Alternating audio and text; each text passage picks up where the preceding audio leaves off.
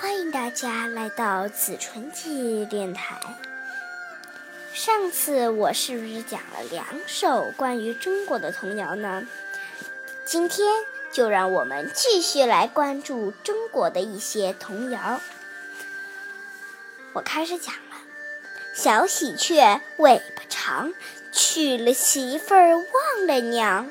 小朋友们，听了这首童谣，可可一定要提醒你的爸爸，娶了妈妈以后，可千万不要忘记自己的妈妈啊！小朋友们，我现在讲第二首。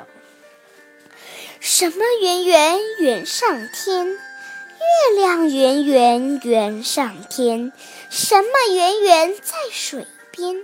荷叶圆圆在水边，什么圆圆街上卖？烧饼圆圆街上卖。什么圆圆媚眼前？镜子圆圆媚眼前。小朋友们，我讲完了，下次继续跟子晨姐姐听课文或是童谣。